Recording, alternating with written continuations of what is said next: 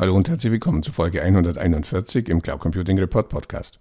Mein Name ist Werner Grohmann und ich freue mich, dass Sie heute dabei sind. Mein heutiger Interviewgast ist Benny Hahn von der Firma Provantis IT Solutions, einem Anbieter einer cloudbasierten Softwarelösung für Zeiterfassung und Projektcontrolling. Gemeinsam mit seinem Co-Geschäftsführer Christian Bob hat er im Frühjahr dieses Jahres die Nachfolge bei Provantis nicht nur als Geschäftsführer, sondern auch als Gesellschafter übernommen. Möglich wurde dies über einen sogenannten Search Fund. Wie das Ganze in der Praxis ablief, klären wir im Gespräch.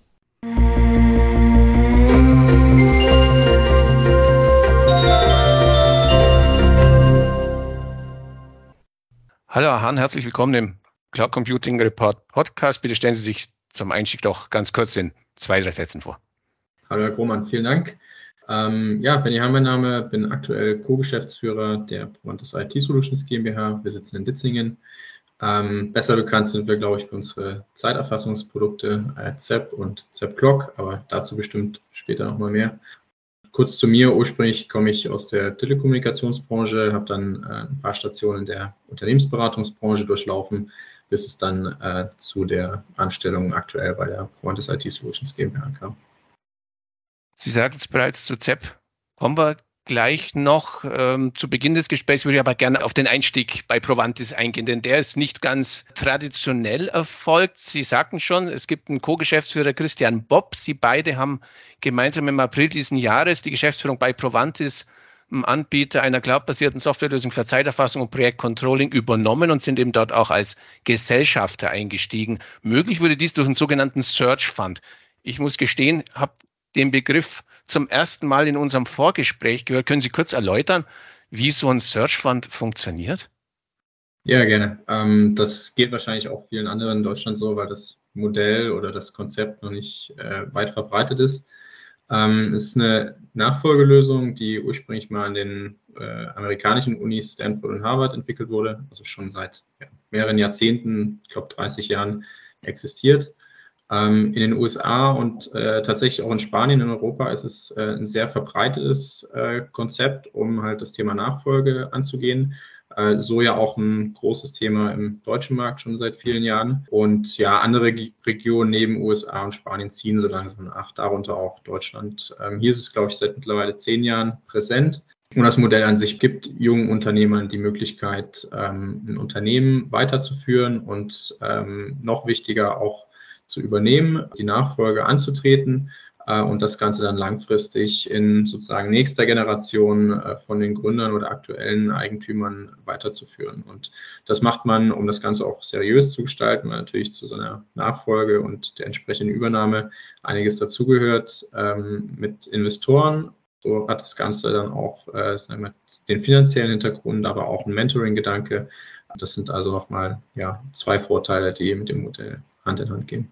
Sie sprachen es an, im ersten Schritt geht es also darum, eine Übernahme funktioniert nun mal nur mit einer entsprechenden Kapitalerstattung als Investoren zu finden, ähm, die damit in diesen Search Fund und eben natürlich auch Sie als potenziellen Jungunternehmer investieren. Jetzt natürlich die Frage, wie funktioniert sowas in der Praxis? Suchen die Investoren die Jungunternehmer oder andersrum gibt es da, ich weiß, aus dem Startup-Umfeld gibt es entsprechende Networking-Plattformen, gibt es die auch beim Search Fund.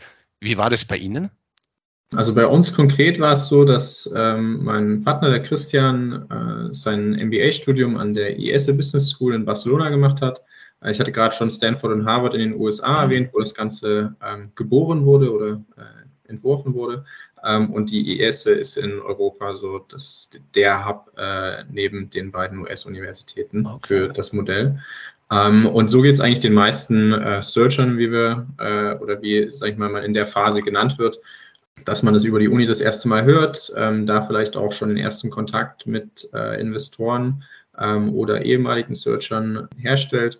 Und äh, als Jungunternehmer oder angehender Jungunternehmer ist man dann in der Pflicht. Also es ist nicht so, dass äh, die Investoren zu einem selber kommen, sondern ähm, man hat ja auch im Endeffekt dann die Verantwortung für ein Unternehmen, also auch für die Suche gründet man schon eine GmbH jetzt im, im deutschen Kontext und ähm, muss dann auch auf Investorensuche eigenständig gehen. Und äh, die Uni ist ein Anlaufpunkt äh, und darüber dann so sein persönliches Netzwerk erweitern. Äh, es gibt aber auch gewisse Plattformen, äh, aber hauptsächlich aus dem äh, englischsprachigen Raum, wo man ja, sich einfach vernetzen und austauschen kann zu dem Thema. Ja, und im nächsten Schritt geht es dann natürlich darum, den potenziellen Übernahmekandidaten zu finden. Bleiben wir bei Ihrem Beispiel. Nach welchen Kriterien sind Sie und Herr Bob da vorgegangen und äh, wo und vor allem, wie haben Sie sich nach potenziellen Kandidaten auf die Suche gemacht? Äh, ja, gute Frage, weil mit so einem Search Fund äh, natürlich nicht der, der nächste Job äh, vor Augen ist, sondern äh, deutlich mehr. Also man, man trifft keine leichte Entscheidung, äh, die die nächsten ein bis zwei Jahre beeinflusst, sondern es ist eine sehr langfristige Entscheidung. Ähm, gerade auch in unserem Fall ist uns der lang, langfristige Ansatz äh, sehr, sehr wichtig. Und deswegen haben wir uns viele Gedanken gemacht, äh, wo die Reise denn auch langfristig hingehen kann. Ähm, da geht es natürlich um eigene Interessen, ähm, aber auch äh, Themen wie eine Zukunftsfähigkeit von der Branche äh, und so weiter. In unserem konkreten Fall war das äh, das Thema Technologie, was äh, ein Haupttreiber war hinter, sag ich mal, den Unternehmen oder den Eigentümern, die wir kontaktiert haben.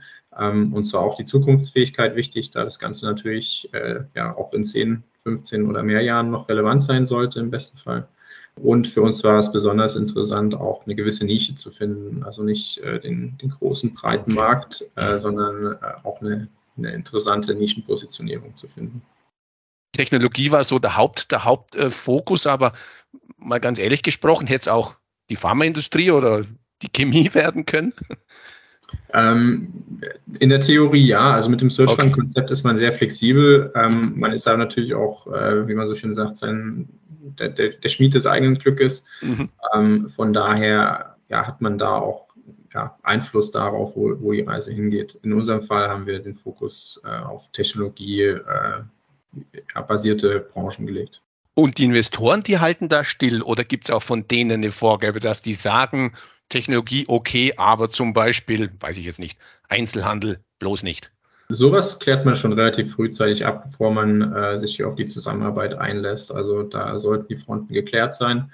Später, wenn es dann äh, konkret um ja, Nachfolge ähm, oder potenzielle Nachfolgelösungen geht oder Situationen geht, ähm, spricht man natürlich mit den Investoren und hält Rücksprache. Ähm, da geht es dann aber meistens um, äh, sag ich mal, schon sehr quantitative Faktoren, also wie schauen die Finanzen des Unternehmens aus, äh, ist es auf gesunden Beinen aufgestellt oder gibt es hier und da äh, Themen, wo man vielleicht besser die Finger von weglassen sollte. Also das ist ein, das ist dann der Mentoring-Gedanke, den ich mhm. kurz äh, vorher angesprochen hatte, dass man da auch voneinander lernt und sich äh, austauscht. Und wie kam es dann letztendlich zur Entscheidung für Provantis? Aus dem Fernsehen kennt man ja diese Casting-Shows, wo dann sich die Startup-Unternehmen quasi äh, präsentieren müssen. Ist es dann beim Search Funding ähnlich, dass ich dann quasi äh, ja, dass so ein Casting stattfindet der Übernahmekandidaten oder wie läuft sowas in der Praxis? Nee, also so ist es ganz, ganz und gar nicht. Da muss ich es leider enttäuschen. ähm, das ist äh, eher ein sehr persönlicher Ansatz. Also, okay. dass man äh, sich erstmal annähert und kennenlernt. Äh, für die eine Seite ist es natürlich das Lebenswerk, was damit in ja. die nächste Generation übergeben werden soll. Äh, für uns in dem Fall, für die andere Seite, ist es ein sehr, sehr großer Schritt in, sag ich mal, die nächste Phase des Unternehmertums. Ja. Und äh, ja, so muss man sich annähern und herausfinden, ob das für beide Seiten passt. Und wenn das der Fall ist, äh, kommen natürlich dann noch gewisse Formalitäten, die geklärt werden müssen, äh, die mit so einer Unternehmensübernahme einhergehen äh, und eine Nachfolge, die natürlich auch nicht vergessen werden können. Aber so also der erste Kontakt, wenn ich das richtig verstehe, fand dann schon also durch Sie statt. Äh, es sei denn, jetzt, Sie hätten es aus Ihrem Netzwerk erfahren, es gibt da jemanden, der sucht einen Nachfolger. Genau, der fand über uns statt. Äh, wir haben uns im Markt umgeschaut, ähm, welche Branchen wir, wie gesagt, äh, spannend finden. Ähm, und da sind wir gerade im Bereich der Projektmanagement-Software auf eine sehr spannende Nische gefunden. Ja. ja, nun ist es Provantis mit seiner Cloud-Lösung ZEP geworden. Jetzt natürlich ganz klar gleich mal der Test, wie gut Sie Ihr neues Unternehmen schon kennen. Stellen Sie uns Provantis und ZEP doch ein bisschen vor. Ja, also Provantis ist schon äh, 22 Jahre am Markt, so auch die Software ZEP. Ist ursprünglich als Zeiterfassung für Projekte gestartet, so auch die Abkürzung im, im Namen selbst. Hat sich aber über die letzten Jahre, muss man sagen, äh, ja, sehr, sehr, sehr gut weiterentwickelt. Also über die Projektzeiterfassung hinweg bieten wir heute ja, die Digitalisierung verschiedenster Geschäftsprozesse an. Also unsere Kunden können die Angebote über die Software erstellen, die natürlich dann für die darauf folgenden Projekte im ersten Schritt notwendig sind. Ähm, es können dann Aufwände auf die Projekte erfasst werden, also Zeiten, Reisekosten und Co. Ähm, es kann das Projektcontrolling erfolgen. Verschiedene unserer Kunden haben natürlich auch den Anspruch, ein Ticketsystem anzubinden oder auch ihre Ressourcen zu planen. Das ist äh, über verschiedenste Module, die wir anbieten, erweiterbar. Und das Ganze führt dann dazu, dass man auch die Aufwände, die man auf die Projekte erfasst, abrechnen kann und dann später in die Lohnbuchhaltung exportiert. So sind wir jetzt heute an dem Punkt, dass wir für viele unserer Kunden die zentrale Software im Unternehmen zur Verfügung stellen. Also wenn man es nicht anders äh, sagen wollte, wäre es ein ERP-System, aber bestimmte Bereiche bieten wir nicht an. Deswegen äh, sind wir von dem, von dem äh, Wortlaut noch etwas entfernt. Wir haben dadurch, äh, durch diese konkrete Positionierung in der Projektzeiterfassung, eine sehr spezielle Kundengruppe. Also alle Kunden natürlich mit Projektgeschäft in, im Grundsatz, aber besonders im Bereich der Unternehmensberater, IT-Dienstleister, Agenturen und auch Kanzleien sind wir, sind wir sehr gut vertreten. An der Zahl sind es heute 1300. Und ähm, noch dazu äh, haben wir ein kleines äh, Ablegerprodukt, äh, ZEP Clock, weil wir natürlich aus der Zeiterfassung kommen, bietet sich auch an, äh, eine Lösung für die reine Anwesenheitszeit, äh, also Arbeitszeit äh, mit Kommen und Gehen, wie man es klassisch äh, mit dem Stempeln kennt, zur Verfügung zu stellen. Auch gerade, weil ja die rechtliche Lage sich da relativ dynamisch entwickelt und ähm, eine Pflicht zur Zeiterfassung nicht ausgeschlossen ist in Zukunft. Lassen Sie mich nochmal kurz auf eben, ja, wie Sie sagten, das Branding oder die Wahrnehmung äh, zu sprechen kommen. Äh, ZEP hat Zeiterfassung im Namen. Jetzt, wenn man sich den Markt so, so anschaut, bekommt man ja schon das Gefühl, Zeiterfassungslösungen gibt es wie Sand am Meer. Was macht Provantis da anders oder besser? Immerhin muss das Unternehmen ja sehr erfolgreich sein, sonst hätten Sie sich ja nicht für eine Übernahme entschieden. Korrekt. Und äh, das Gefühl trügt nicht. Äh, die Anbieter gibt es wirklich äh, wie Sand am Meer. Also okay. es ist ein sehr, sehr äh, breit aufgestellter, fragmentierter Markt. Ähm, man muss aber sagen, dass Zeiterfassung nicht immer gleich Zeiterfassung ist. Also einerseits gibt es konkrete Branchenlösungen, äh, sei es jetzt in unserem Fall für die äh, ja, hochwertigen oder äh, hochpreisigen Dienstleistungen, äh, wie wir sie nennen, als auch für, äh, sage ich mal, andere Branchen, wo dann auch teilweise Materialaufwand und sowas mit erfasst werden muss, äh, was jetzt in unserem Fall äh, nicht möglich ist. Bei uns ist es so, dass äh, wir uns in der Nische sehr gut positioniert sehen, weil wir, ich nenne es immer so schön, der, der Feature Champion sind. Ähm, also über 22 Jahre hat sich natürlich die Software sehr, sehr weit entwickelt, ähm, auch in einer Detailtiefe, die unserer Meinung nach so kein anderer Wettbewerber abbilden kann. Nach uns kommen dann halt die, die großen Tools mit sehr hohen Implementierungskosten und äh, Customizations, wie man so schön nennt.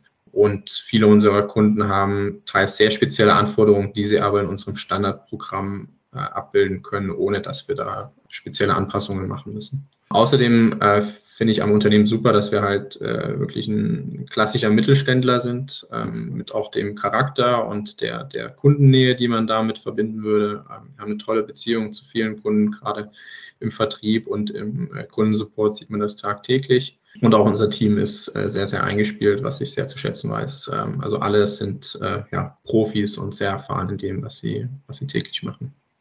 Nun heißt das Sprichwort ja neue Besen Kerngut, da stellt sich natürlich die Frage, wo soll es mit Provantes und ZEP unter Ihrer Führung hingehen?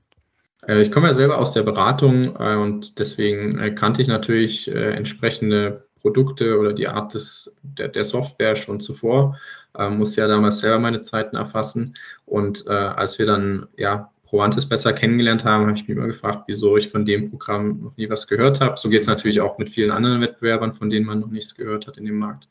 Ähm, aber man muss sagen, dass ZEP ein sehr, sehr tolles Produkt ist, ähm, was sehr, sehr viel kann und dafür ähm, ja, kennen es und nutzen es noch zu wenige. Also gerade im deutschen Markt mit unseren 1300 Kunden äh, gibt es, denke ich, noch viele, viele Beratungen, Dienstleister und Co., äh, die das auch nutzen können.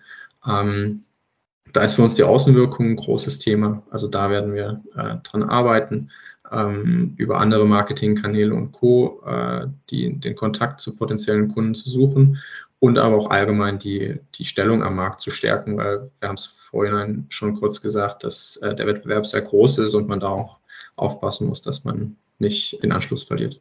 Rein technisch, weil Sie vorhin auch das Schlagwort ERP fallen ließen, geht es eher darum, sich zukünftig einfach in dieser Nische, die Sie ja ansprachen, einfach noch breiter zu machen oder sind auch Überlegungen da, das Ganze auch technologisch weiter in Richtung eben Standardsoftware für Unternehmen zu erweitern? Wir wollen schon in der Nische bleiben, äh, mhm. zudem wir mit ZepClock auch äh, sehr viele andere Branchen abdecken. Ja, okay. ähm, ich denke, für andere Branchen oder spezielle Branchenlösungen braucht es äh, eine Expertise, die ja so nicht simpel ist aufzubauen. Ja. Ähm, also wir wollen in der Nische bleiben, uns da noch weiter behaupten. Äh, wir launchen regelmäßig neue Features, haben jetzt mhm. erst vor ein paar Wochen ein neues Release gelauncht, äh, wo wir unter anderem Dashboards eingeführt haben, also so ein bisschen in die Richtung Business Intelligence blicken wir okay. da, weil natürlich unser Programm sehr, sehr viele Daten äh, erfasst, enthält und wieso sollte man die nicht auch direkt auswerten und visuell aufbereiten für unsere Kunden, äh, bevor die sich die Arbeit machen, das Ganze in äh, Tableau oder Power BI und Co. zu exportieren und da aufzubereiten. Ja, dann lassen wir uns abschließend den obligatorischen Blick in die Kristallkugel werfen. Der deutsche Cloud-Markt boomt, auch deutsche Cloud-Anbieter gehören zu den Profiteuren der letzten beiden Pandemiejahre, die gezeigt haben, dass eben ein agiler und flexibler Geschäftsbetrieb ohne Cloud einfach nicht mehr funktioniert. Dennoch, äh, das haben auch wir hier in den letzten äh, Interviews immer wieder angesprochen, ist ein erster Konsolidierungstrend auf Anbieterseite zu erkennen. Wie geht es also mit dem deutschen Cloud-Markt weiter? Wie fällt da Ihre Prognose aus? Ja, ich glaube, das ist eine sehr komplexe Frage ähm, und zudem gibt der Mittelstand da nicht so viele ähm, datenbasierte Einblicke, äh, wie okay. es jetzt zum Beispiel ja, der Public Market oder beziehungsweise mhm. die Börse tut. Ähm, ich glaube, man kann immer ganz gut ableiten, so aus von großen Unternehmen als Indikator, was äh, auch im Mittelstand, äh, im Private Market passiert. Ähm, da haben wir natürlich zwei ja, extrem spannende Jahre für den Softwaremarkt hinter uns die, sagen wir mal so, auch einmalig waren. Ähm, da ist es jetzt schwer, an die Vorjahre anzuknüpfen. Trotzdem muss ich auch im Tagesgeschäft feststellen, ist der Mittelstand immer für eine Überraschung äh, wieder gut. Ähm, also wir sehen auch große Chance darin, dass es noch viele Unternehmen gibt, die noch nicht digitalisiert sind und mhm. so auch die letzten zwei Jahre überstanden haben. Und äh, außerdem gibt es natürlich auch Unternehmen, die merken, dass jetzt äh, ja andere, bessere äh, Softwares am Markt sind, um von aktuellen Anbietern zu wechseln. Dazu kommt aber, dass man jetzt gerade im B2B-Software-Segment so einen Wechsel nicht von heute auf morgen macht. Also da steckt ja immer viel an Change Management und Co. dahinter. Ja, so dass es, glaube ich, auch weiterhin ein sehr spannender Markt bleibt. Äh, der Konsolidierungstrend ist wahrscheinlich eher in den äh, Sphären, in denen wir uns nicht bewegen äh, aktuell, ähm, weil es sich, glaube ich, auch für große Anbieter, äh, wie wir sie von SAP und Co. kennen, mhm. Äh, nicht lohnt, in äh, gewisse Kundengruppen reinzugehen, in gewisse kleine Segmente. Aber gerade von der Startup-Seite ist, denke ich, auch viel Rückenwind da, wo man auch als Mittelständler motiviert wird, sich weiterzuentwickeln. Dann kann ich nur hoffen und wünsche Sie natürlich auch, dass Sie mit Ihrer Beteiligungsentscheidung bei Provantis äh, richtig lagen und damit auch die Nachfolge gesichert ist und es jetzt nicht nur 22 bisherige Jahre gibt, sondern vielleicht auch noch 22 zukünftige Jahre. Ich wünsche Ihnen weiter viel Erfolg und bedanke mich recht herzlich für das Gespräch. Vielen Dank, Herr Krummer. Ich bedanke mich auch und äh, so ist der Plan, dass es noch lange weitergeht.